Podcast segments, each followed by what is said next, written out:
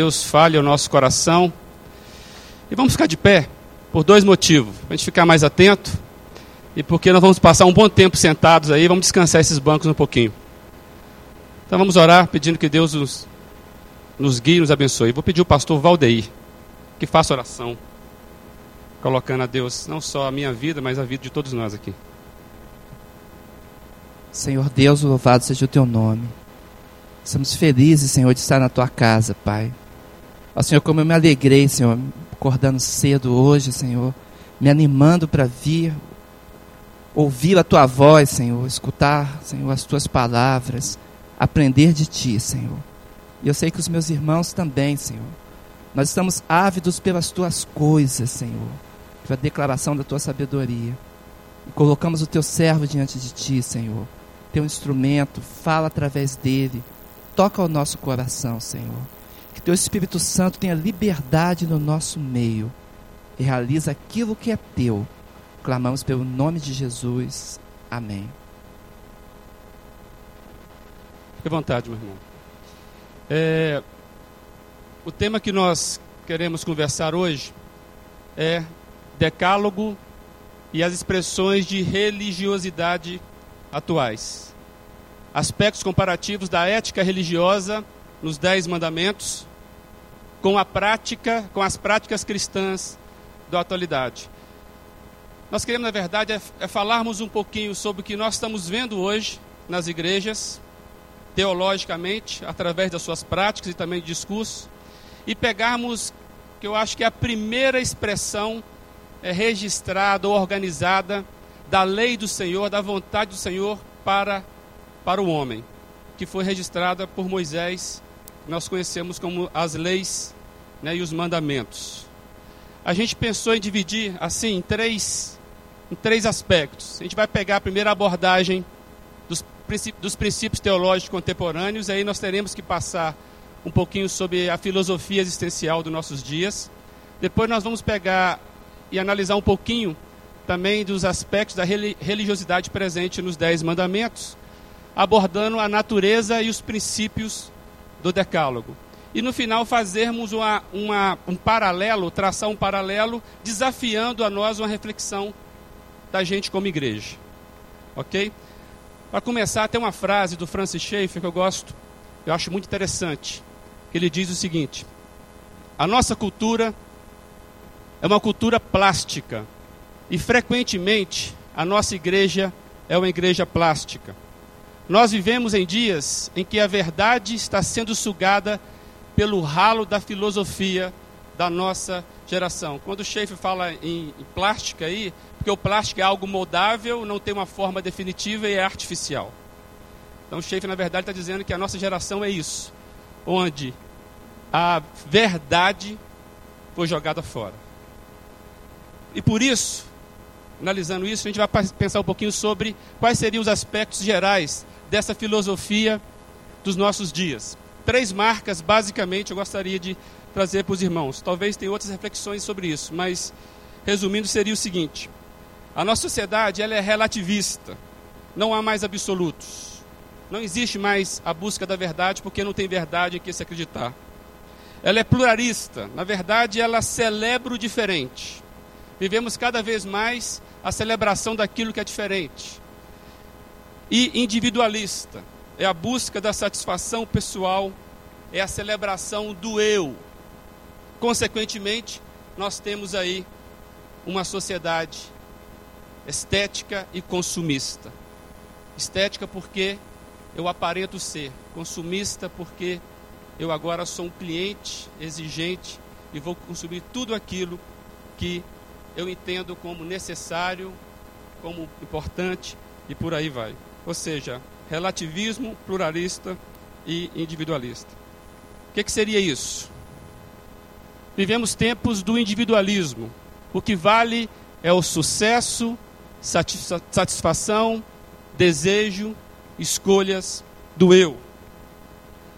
A sociedade de escolhas, das escolhas descartáveis, enquanto a satisfação durar. As relações viraram consumo, é isso mesmo. Se eu que escolho, se eu sou quem define e eu vivo para minha satisfação, o que, que vai acontecer? A própria rela relações que eu vou ter no meu dia a dia, ela vai ser parte desse consumo. Eu vou consumir a relação a que eu quero, a que eu escolho. Nós estamos hoje na sociedade do, do controle remoto, imediato, e eu mudo conforme eu não gosto. Não gostei do canal, eu mudo, né? Não gostei do pastor, eu mudo e vou mudando. É isso que já acontece. E qual a consequência disso? Há um enfraquecimento nas relações, ou seja, casamento, a sociedade, família, igrejas, tudo aquilo que se reflete a, ao outro, a comunidade, se enfraqueceu. Interessante que hoje a gente vê muita manchete né, de casamento. E os casamentos hoje estão valendo nada. Por quê? Consumo. Eu lembro que uma vez eu vi uma, no supermercado, no supermercado você vê revista. Essa revista aí, que tem foto de artista. Está lá assim, né? O, é, o grande casamento, ou lua de mel, acho que é lua de mel. A fantástica, algo assim, né, gente? A fantástica lua de mel de um cara aí. Eu vou falar o nome dele, é o Fábio Júnior. Aí está lá com a, a foto estampada, altamente sorriso, com a noiva que poderia ser filha dele. Tudo bem. Pouco tempo depois, eu acho que valeu nada, eu estava assim, né? O novo amor de Fábio Júnior, a mesma revista. Falei, misericórdia. Era um casamento fantástico e um novo amor de Fábio Júnior logo depois. Porque na verdade as pessoas estão buscando não é alguém para amar, mas estão buscando alguém que as ame ou que faça ou satisfaçam a elas. Então, quando não há isso, ou acabou, acabou.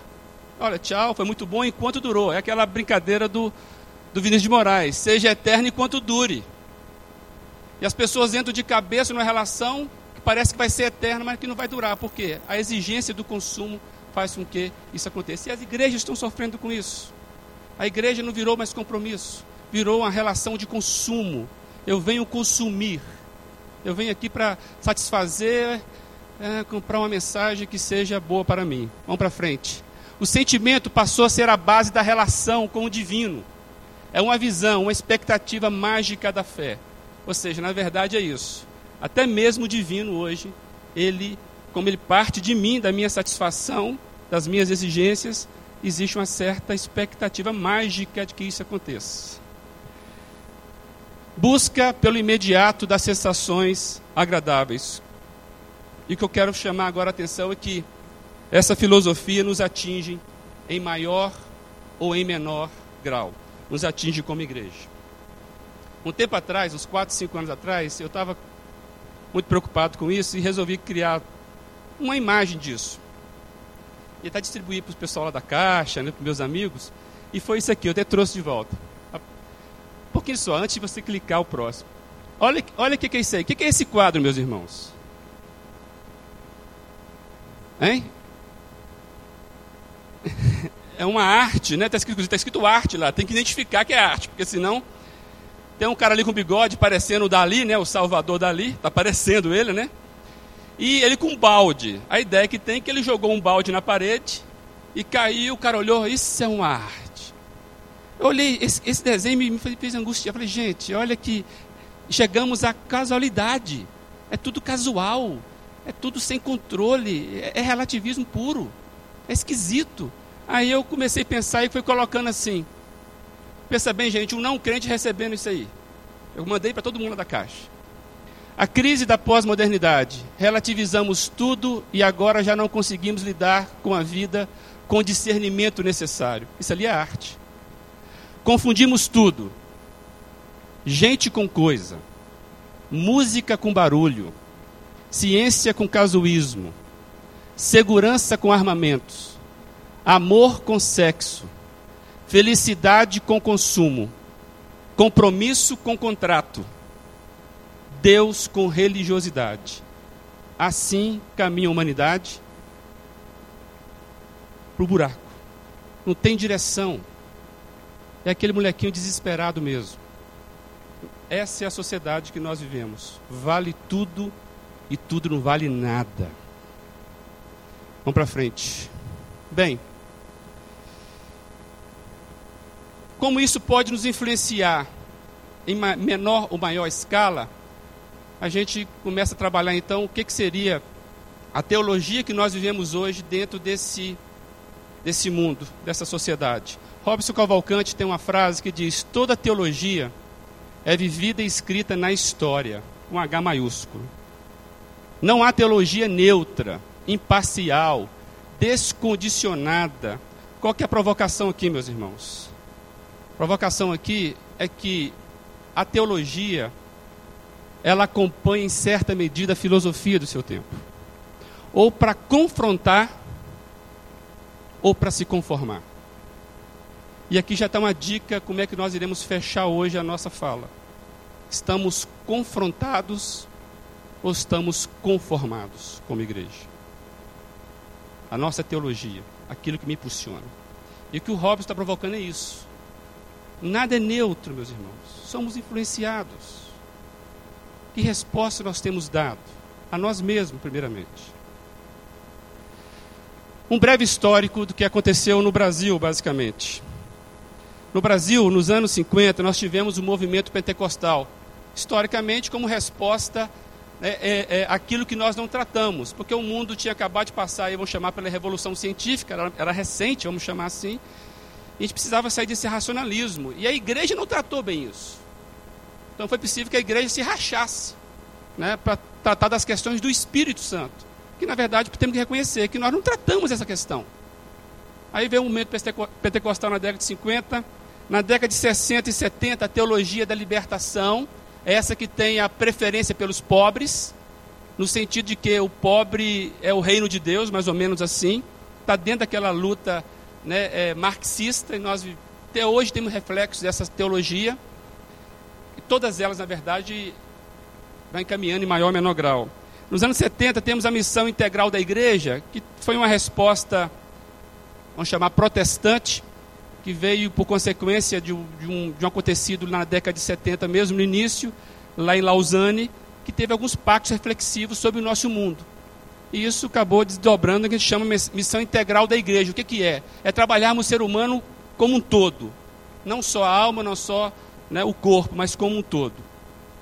Nos anos 80 e 90, nós tivemos então o boom, que nós foi classificado como movimento neopentecostal se destaca aí as duas teologias da prosperidade e a da batalha espiritual. O que, que seria isso? A prosperidade é aquilo que você foi criado para ser abençoado por esse Deus infinito extremamente, em todos os aspectos. Diretamente ligado ao seu bolso. Basicamente é isso. Ao corpo, por consequência. E a teologia da batalha espiritual é essa que mistifica todo o cosmo, né? Ou seja, começa aí fazer você ter um poder espiritual e você começa então a determinar e ordenar com as hostes, contra as hostes e, e mover geograficamente, inclusive, né, as, as, os atentados, vamos chamar assim, espirituais malignos. Então a gente come, começar a identificar, inclusive. É dessa aí que vem, olha, Brasília é do Senhor Jesus, o mundo. É, né? Vamos declarar, porque quando declarar, as hostes vão ouvir e vão saber esse tipo de coisa que acabou vingando aí do movimento neopentecostal. Tem uma, uma estatística tirada no, no, no, livro do. Do ah, me faltou o nome agora. Felipe. Que ele trata da, da próxima cristandade, ele faz análise é, Felipe Jenkins. Ele diz o seguinte: 49% da população urbana hoje é de evangélicos e carismáticos. Evangélico aí, basicamente neopentecostal, ou incluindo basicamente o movimento pentecostal. E carismático aí é a renovação carismática, que é o lado pentecostal da Igreja Católica. Ok? De 8 em cada dez protestantes brasileiros, e o protestante aí entende-se como evangélicos, né, no caso aí, identifica-se como pentecostais. Esse pentecostal aí é dizendo isso mesmo. Não é aquele protestante no sentido histórico. Ou seja, dentro do protestantismo, oito estão vinculados basicamente ao neopentecostalismo. Um em cada dois católicos se dizem carismáticos. Que conclusão nós tiramos disso aí? O público responde com entusiasmo a um evangelho que lhe prometa bênção tanto nesta vida quanto na futura. Há um tipo de mensagem contida na teologia atual que atrai as pessoas. Há algo nessa mensagem que atrai as pessoas. E eu resolvi passear no site, na net, para ver os, os sites de, de algumas igrejas. Essas são grandes e aquelas que querem ser. Encontrei lá: um milagre está à sua espera. Orações fortes para destruir feitiçaria e azar. Meus irmãos, isso coisa eu tirei de sites, tá? Tirei. Fui lá olhando e fui tirando. Prosperidade e progresso financeiro. Era uma promessa se você fizesse tais e tais coisas indo naquela igreja. De acordo com as palavras do Senhor Jesus, todo cristão tem o direito à vida abundante. Fazendo uma exegegue do texto aí, desculpa a expressão, de João 10, 10. É por aí mesmo. Quem está doente, oprimido, perturbado ou angustiado, sempre receberá uma palavra de conforto, uma oração ou uma bênção ao visitar o templo da. Aí tem o nome da igreja, não quis colocar por questão ética. Mas é isso, há um negócio para você ir lá e consumir. E está garantido. Ou isso, se não for aquilo, ou seja, no mínimo você vai sair com a bênção. A bênção é o tamanho daquilo que você só você sabe. Né? Se você estiver sendo atacado por algum mal, o inimigo quer tirar sua paz, está prejudicando a sua saúde, o seu cônjuge, as suas finanças, qualquer coisa. Deus deseja que estejamos bem em todos os sentidos, que vivamos bem espiritualmente, fisicamente e financeiramente. E aí um terror. Aprenda a exigir seus direitos. Meus irmãos, exigir seus direitos a quem?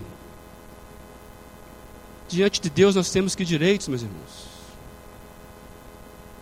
Ou seja, você é o instrumento que vai mover Deus, porque você vai fazer isto e pronto, tá? É você é centrada no eu. Então, aquela filosofia que nós iniciamos desse mundo, centrado no eu, com as suas preferências, com as suas né, vontades próprias, centrado no eu, chegou à igreja, meus irmãos, influenciando teologicamente o discurso da igreja. Por isso, nós dissemos que há uma certa mensagem que atrai. Está atraindo as pessoas porque eu estou buscando lá aquilo que me atrai, que tem a ver comigo.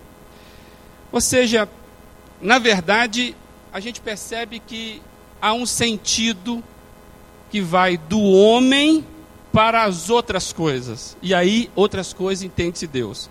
Eu tive algumas percepções disso. A primeira é que o foco está focalizado, a focalização do culto está na pessoa humana e nas suas carências. Ou seja, as preferências, o prazer e mesmo o divertimento em alguns sites de igreja, está é, é, oferecendo verdadeiros divertimentos. Cadê o Silas? O Silas estava comentando comigo ali. E essa semana ele viu, acabou de comentar comigo ali, que ele estava colocando ali, ele viu a apresentação. É, armação do amor.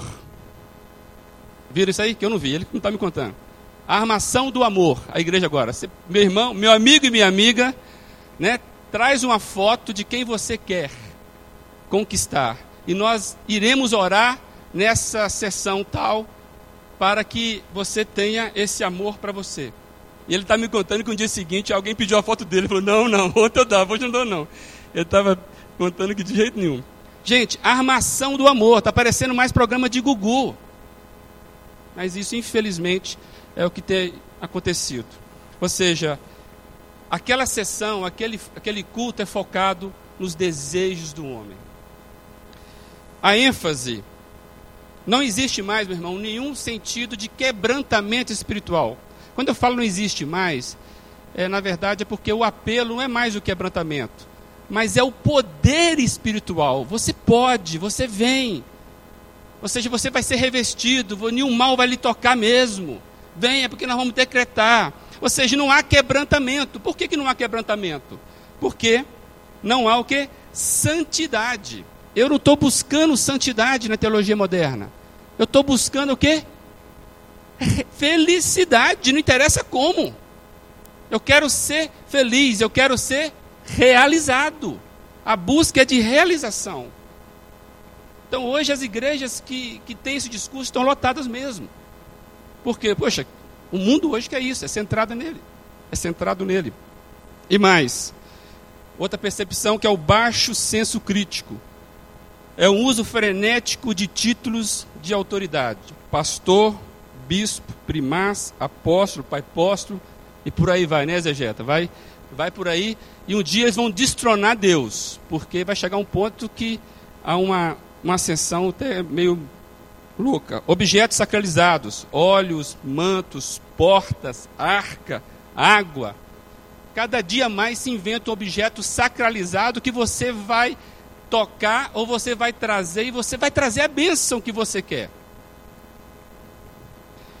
Um baixo senso crítico terrível isso. Também há um baixo senso reflexivo, apoio extremo ao emocional e pouco estímulo à leitura da palavra. Pouco estímulo à leitura da palavra. O que acontece consequentemente disso? A terceirização da fé. Dependência dos intermediários. Reuniões, correntes, oração forte, contribuição financeira. O que acontece?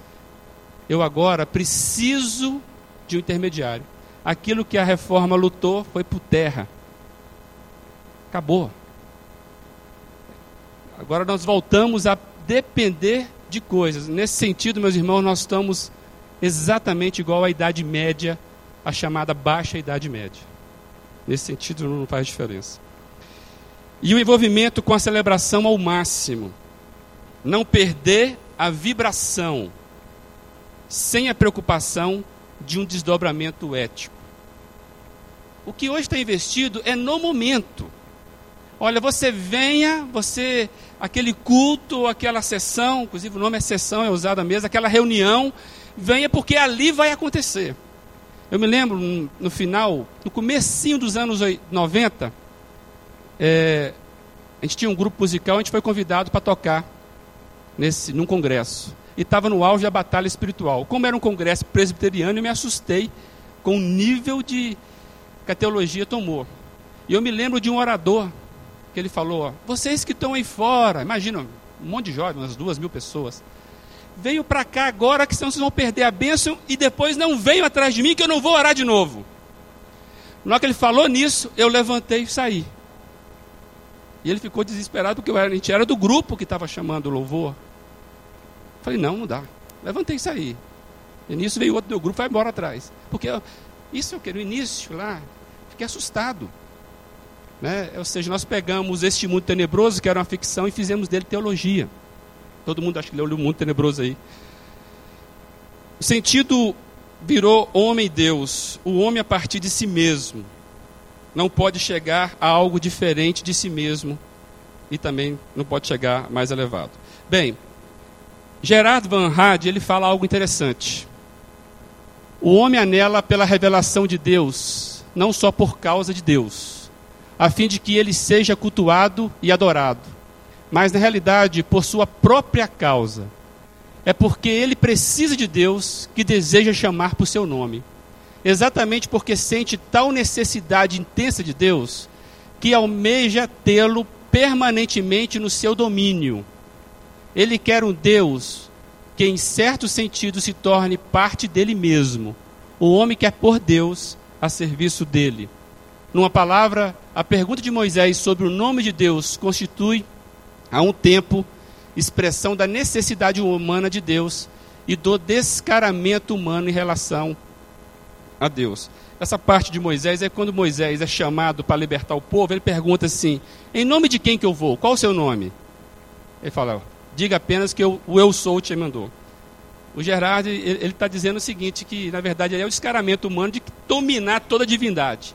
Não é o que nós queremos trabalhar aqui agora. Nós queremos trabalhar que, na verdade, dizendo que a gente quer um Deus que, de certo sentido, se torne parte de nós mesmos.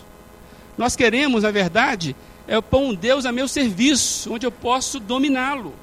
E eu entendo que ele acertou porque hoje é isso. Eu dito a Deus as minhas carências e faço alguma coisa. Por isso que a fé é uma expectativa mágica. Eu me lembro, me lembro que houve o testemunho da pessoa que contou da seguinte forma: uma irmã decretou para outra, essa irmã que vai orar na casa da outra: Minha irmã, eu estou vendo nessa garagem um carro. E tome posse da benção, que eu já estou vendo a melhora da sua vida. E nessa garagem vai ter um carro. E ela morava num condomínio. No outro dia cedo, ela levanta e vê ali um carro. Um carro. E ela começou a dar glória a Deus, aleluia, dar glória a Deus, aleluia. Ela nem se percebeu que o carro estava sujo, emplacado. E de repente aquele barulho, o vizinho de cima, que chegou com um parente com outro carro, falou que não quis acordá-la porque estava muito tarde, como sabia que ela não tinha carro, falou assim: ó, vamos colocar nessa garagem e amanhã eu converso com ela. Na cabeça dela, Deus ia materializar um carro porque ela, ela, ela acreditou, tomou posse. Expectativa de magia. E de certa forma nós agimos assim, meus irmãos. A gente tem que tomar muito cuidado com isso. Bem, vamos analisar um pouquinho o que diz o Decálogo, para a gente poder depois fazer um paralelo com isso aí. Eu gostaria que os irmãos lessem o que está lá em Êxodo 20, 1 a 17, conforme está aqui, para descansar um pouquinho minha voz. Leia, meus irmãos.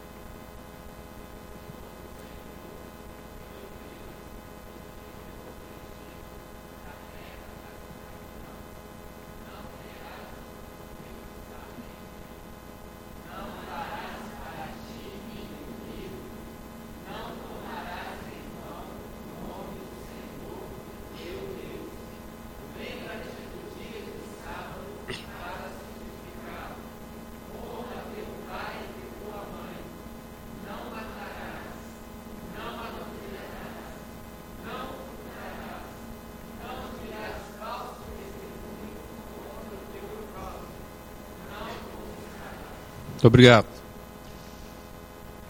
Vamos caminhar um pouquinho sobre a religiosidade contida nesse decálogo que a gente quer trabalhar. O povo de Israel é um povo essencialmente religioso. E esta religiosidade israelita é um desdobramento da sua vocação e dedicação à lei dos mandamentos. Gente, historicamente percebe isso. O povo de Israel é um povo altamente religioso, a gente sabe disso. Né? Porque eles levaram a sério a, a lei, o mandamento recebido. E de tal forma que eles começaram então a se desdobrar em cima disso. E nós sabemos com vários erros. Mas essa lei recebida no Sinai foi tão importante, tão impactante, e o povo se criou em volta dessa lei, que hoje Israel é confundido com o próprio judaísmo. Ou seja, na verdade, essa religião entrou. É um povo altamente religioso. É muito mais, quando se fala que o brasileiro é religioso, eu acho que nós não temos noção da identificação da religião de Israel para eles como identidade. E é exatamente o que diz aí, eu trouxe para os irmãos. A Moisés coube em sua liderança conceder o sentido de povo. Gente, é, é com Moisés que vai acontecer isso. Moisés é mais escravo da, da escravo, eu digo assim, do, do sentimento do povo, como o legislador, que como aquele que abriu o Mar Vermelho, por exemplo. Na verdade, na cabeça, Moisés é a lei, né? Tá, Está bem claro isso, né? É, é, a gente percebe isso. Então Moisés trouxe ao povo, a figura de Moisés aglutinou o povo em torno da, da lei, dando sentido de povo. Uma unicidade em redor da religião, em torno das leis divinas, é que a identidade de Israel, como povo da aliança, vai se firmar. Ou seja, meus irmãos, a religiosidade de Israel é tem dois focos, ela é coletiva e ela é histórica. As duas coisas que nós perdemos com a teologia moderna: sentido histórico e sentido coletivo. Tem uma frase que eu gostaria de compartilhar com os irmãos, ela é imensa, mas por ser escrito por autores judeus, eu acho que é interessante nós refletirmos um pouquinho sobre ela. Quaisquer que sejam os rodeios das modernas filosofias e linguística, é difícil contestar que a religião que Moisés plasmou em seu povo era monoteísta. Mais ainda, era um monoteísmo ético. Deus era Deus que era todo poderoso, todo justo, todo misericordioso, exigia bondade, justiça e misericórdia dos hebreus. Ele ordenou-lhes nunca esquecer que havia vivido em servidão no Egito e que sabiam, portanto, o que era ser um estrangeiro e um escravo. O destaque aqui, meus irmãos, é para essa expressão do monoteísmo ético, ou seja, a resposta humana às expectativas de quem? De Deus. O ético aqui, que eu acho a contribuição dessa frase é isso. Há uma, uma expectativa que o homem responda aquilo que o Deus, que o próprio Deus revelou e pensou, não a partir de si mesmo. Algo muito mais elevado. E aí eu gostaria só de compartilhar. Monoteísmo ético, ou seja, uma exigência comportamental na religiosidade hebreia. Um Deus perfeito e justo, esperando qualidades semelhantes do povo e entre o povo. Por isso que é coletivo a partir de uma disciplina pessoal. Por isso que eu não vou matar, eu não vou adulterar, né? Eu não vou cobiçar. Há um sentido muito de, de disciplina em favor do outro. O decálogo é ponto aglutinador do desdobramento da religiosidade israelita. Um desafio à disciplina pessoal e coletiva, implicando na autonegação dos diversos segmentos da vida. Por isso que o decálogo ele vai trabalhando dos vários pontos e sempre com muito não na frente. A nossa carne, meus irmãos, é terrível. Nós precisamos vencer a nossa carne. E se não tiver essa disposição, dificilmente eu vou conseguir fazer bem ao próximo assim. É, dificilmente acontece isso.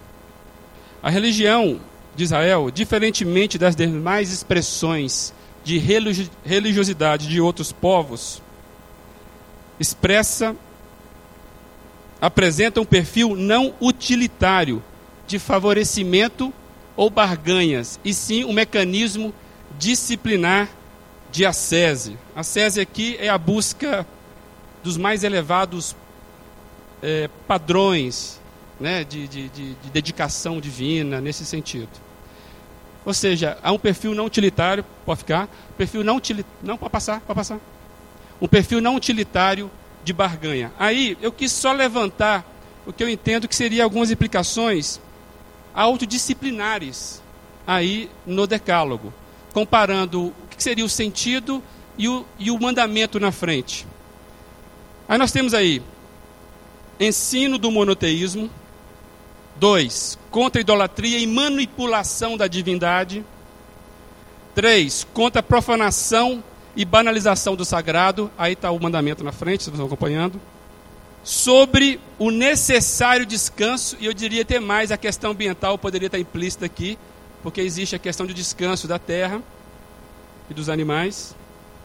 Respeito aos genitores, hoje coisa que está decadente. Não existe mais um sentido de hierarquia dentro da família. O filho chega, não gosta, ele bate a porta na cara do pai, porque ele tem o um quarto dele, as coisas dele, e ele não abre mão. Respeito pela vida alheia, desafio a uma vida pura, desafio à honestidade, respeito à verdade e desafio à veracidade. O Brasil está precisando muito disso. Respeito à propriedade alheia. Ou seja, são aspectos autodisciplinares que valoriza o quê? O coletivo. Repare que os valores são muito elevados. É muito elevados, eles estão acima e fora de mim. Que o homem, na tendência do homem, não é fazer essas coisas.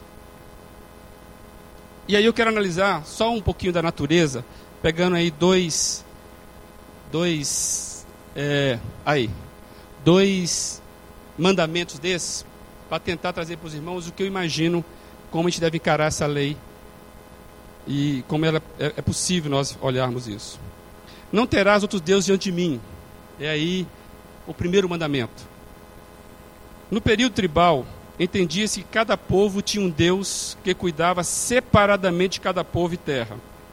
O mandamento implica numa devoção exclusiva à divindade pátria base para o entendimento do monoteísmo tão necessário para os períodos de escravidão em que Israel iria deparar. Ou seja, nesse primeiro momento, tanto é que é, é, é o Deus de Israel. Entendia que tinha o Deus lá dos assírios. Ou seja, cada povo tinha um Deus, como se fosse um grande panteão e os deuses brigavam. Por isso que muitas expressões olha, o Deus de Israel, o Deus mais poderoso, os outros deuses são coisas vãs. Mais ou menos assim. É mais uma monolatria do que, na verdade, o um monoteísmo. Mas era preparando o povo para o monoteísmo. Ou seja, o ensinamento que Deus queria deixar para nós é isso: não há outro Deus. E esse Deus único que merece a devoção, ele é todo poderoso. Por isso, o outro mandamento de não farás para ti nenhum ídolo, nenhuma imagem, porque esse Deus não cabe a nenhuma imagem. As imagens tinham a função de manipular a divindade, não acontece hoje ainda. O adorador tinha, assim, o controle do seu Deus. Este mandamento remete também à idolatria, como um pecado a ser evitado. Não se deve pegar algo finito e limitado e conferir a ele valor infinito. Ou seja, meus irmãos, mais do que disciplinar, o que se queria é uma prática. Existem significados maiores e eternos sendo ensinado para isso. Não é só não fazer ídolo, meus irmãos. É mais isso que Deus quer. E nós aqui da igreja sabemos, nenhum de nós temos ídolos feitos por barro. Não temos. Alguém tem um santo guardado dentro de casa? Ninguém aqui tem. Mas o ensinamento, o ensinamento é mais do que isso. É a, é a, mania que nós temos que vencer, é a mania de quê? De querer controlar esse Deus. Então é mais do que ter um símbolo ali representando, mas querer dar a Deus o aspecto de serviço a meu favor. Então eu levo comigo. E não é por aí. Por isso essa teologia de filhos do rei, que o rei vai servindo o filho sempre, muito cuidado. Passo à frente. A grande revelação desses mandamentos é que Deus Israel se apresenta como o único Deus que não se pode manipular. O Deus Todo-Poderoso está acima das variações circunstanciais do devoto. O Deus não vai se mover conforme meus caprichos. Deus está acima disso. Ele se compadece do homem, ele olha o coração do homem, mas ele não é escravo disso. É diferente. O decálogo contém pontos essenciais da lei moral, relações com motivos básicos que estão no interior do homem. O que, que seria isso? O homicídio já está latente no ódio ao próximo, da mesma forma que o adultério já está latente na sensualidade. Então não é só deixar de fazer, mas o perigo tá, que, o, que o Decálogo nos apresenta é que as coisas já estão latentes antes da prática. Não é exatamente isso que Cristo vai falar? Vamos lembrar aqui das bem-aventuranças. É a inversão, exatamente isso. Ou seja, Cristo pega justamente a essência dessa lei moral que o decálogo nos ensina. Então, por isso que é mais do que fazer ou deixar de fazer. A lição é muito mais profunda do que essa. Aqui só tem um exemplo para os irmãos verem como que esse sentido de autonegação influenciou a vida de Israel. É, dos 613 mandamentos incorporados à lei, que o, o povo foi trazendo, né? Desdobramento da lei. Dos 613 que foram incorporados à, à lei, 365 são negativos. Ou seja, aquele que mexe com a autodisciplina. E 248 positivos. Ou seja, mesmo errando na sua preciosidade, eles entenderam que a autodisciplina, o povo entende, a autodisciplina é necessária. Você vencer a morte, você vencer a sua né, a sua carne, é necessário um exercício muito grande. Ou seja, mesmo com as distorções, os israelitas revelam o alto grau de disciplina pessoal presente na religião revelada no Sinai. Por isso que é revelação, gente, não é a partir de nós. Bem, aí eu resolvi trazer um paralelo, estamos terminando já, um, um paralelo entre o decálogo e a teologia atual. Primeiramente, o decálogo. Princípio princípio que são um desafio à disciplina coletiva e pessoal. Uma disciplina voltada para fora. A preocupação é o relacionamento com Deus e com o próximo. O decálogo me faz voltar para fora de mim. Me faz voltar para fora de mim. Deus e o outro passam obrigatoriamente pelo foco. Não tem como. C.S. Lewis fala isso. Tem duas coisas que você não consegue fazer sozinho. Primeiro é casar. Ninguém casa consigo mesmo. Por isso que o casamento é isso aí. E o segundo é ser cristão. Ser cristão me obriga necessariamente a ir para o outro. É isso que é a base. O objetivo, o decálogo tem o objetivo em moldar a vida do povo aos propósitos divinos. Uma religiosidade de autonegação, dá sentido coletivo histórico. E qual que é a base? Revelação de princípios absolutos. Vamos fazer uma comparação agora com a teologia atual. Religião como instrumento de ganho pessoal e favorecimento divino para a melhoria da vida. O destaque está no receber e não no dar. Quanto mais você recebe, mais você está na bênção. Não é isso? Deus está a nosso serviço, numa relação de causa e efeito e barganhas. Eu faço isso e Deus me dá aquilo. Um estímulo à cobiça e facilidades. Ali não é nem felicidades, é facilidades mesmo. É o que nós queremos. Não queremos a, a nossa, a nossa sociedade do conforto. Eu quero conforto. Testemunhos que indicam o ter e não ser. É isso que a gente percebe. E mais, a base. Então, qual que é a base? Enquanto o decálogo, a base é a revelação de princípios absolutos eternos, sentimento a partir do indivíduo. Por isso torna relativista. Se parte cada um de nós aqui, cada um vai ter um sentimento diferente, uma expectativa diferente. Imagina se Deus fosse controlar o desespero dele. Quem já viu o Todo-Poderoso aí? Do Jim Carrey. É mais ou menos aquilo. Quando Jim Carrey tem os poderes de Deus e resolve usá-lo para benefício próprio, assim, ele começa a dar tudo que as pessoas querem para se livrar das pessoas. E depois Deus aparece para ele e fala: Tá vendo? Ser Deus não é tão fácil. Né? É, é, é uma paródia, uma paródia séria. Você não pode dar tudo que o ser humano quer. Ele não sabe nem pedir. Ou seja, o, o Jim Carrey causa até quase um problema ecológico, né? Porque ele estava agindo como homem. Meus irmãos, é sério isso. Fica evidente a antítese nesta comparação. Bem, e o que isso tem a ver com a gente? Somos uma igreja séria, uma igreja preocupada com princípios. Então, só queria, para finalizar, algumas reflexões que, de repente, nós podemos responder a isso.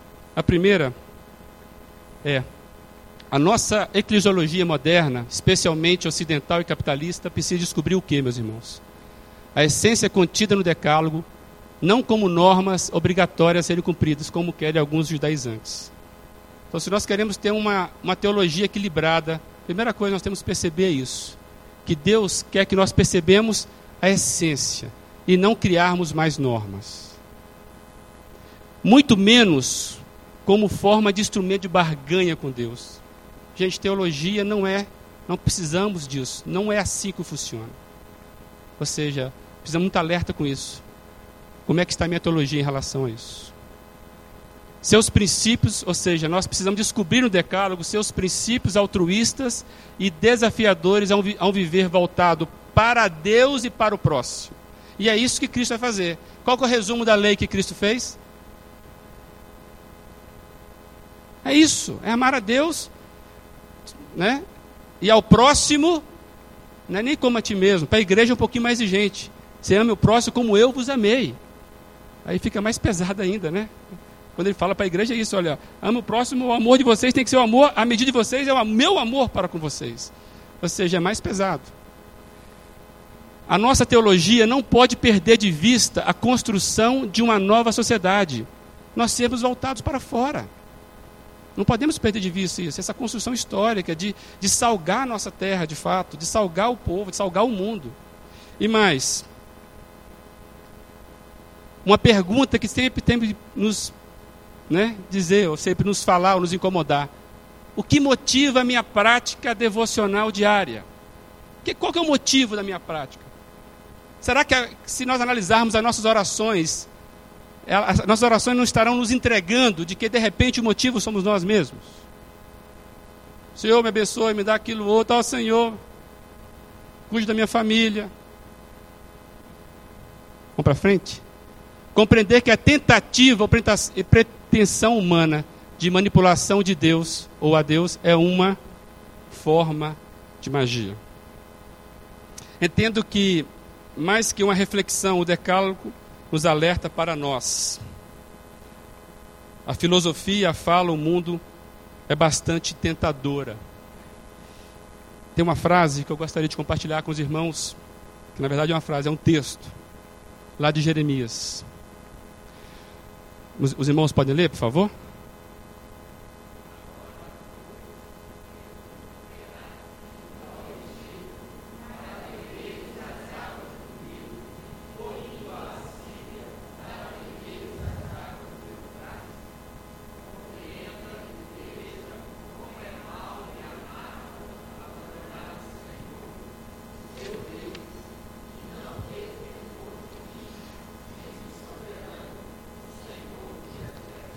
Que é a fala aí? Meus irmãos, a, a fala, na verdade, é um desafio. Para que ir a outros lugares, abandonando Deus para buscar? E às vezes a gente percebe que hoje há uma tentação, talvez muito grande nossa como igreja, de que a gente tem as mesmas respostas de sucesso que às vezes está acontecendo aí fora. E quase sempre nos pegamos quase que cobiçando a estratégia para enchermos, para termos de repente alguma, alguma sensação espiritual, entre aspas, acontecendo no nosso meio. E talvez que Jeremias está querendo dizer isso, puxa vida, será que nós somos tentados pelo discurso da modernidade, dessa teologia? Será que não nos pegamos de repente isso? E a, e a frase é essa: para que ir ao Egito, buscar na filosofia do Egito? Isso é abandonar Deus. E Schaefer, mais uma vez, tem uma frase interessante sobre isso. O nosso Egito, meus irmãos, é o mundo e a inteligência do mundo. Nós não podemos esperar uma geração cínica, saturada pela lisonja e pelo plástico, leve a igreja a sério se ela utilizar os meios do mundo. A igreja que afirma ver verdade numa geração de relativismo, uma igreja que afirma a presença de Deus, quando a nova teologia transforma a religião em mera psicologia, uma igreja assim tem que demonstrar que realmente acredita que Deus existe. O que quer dizer isso, meus irmãos? Muito mais que uma boa teologia.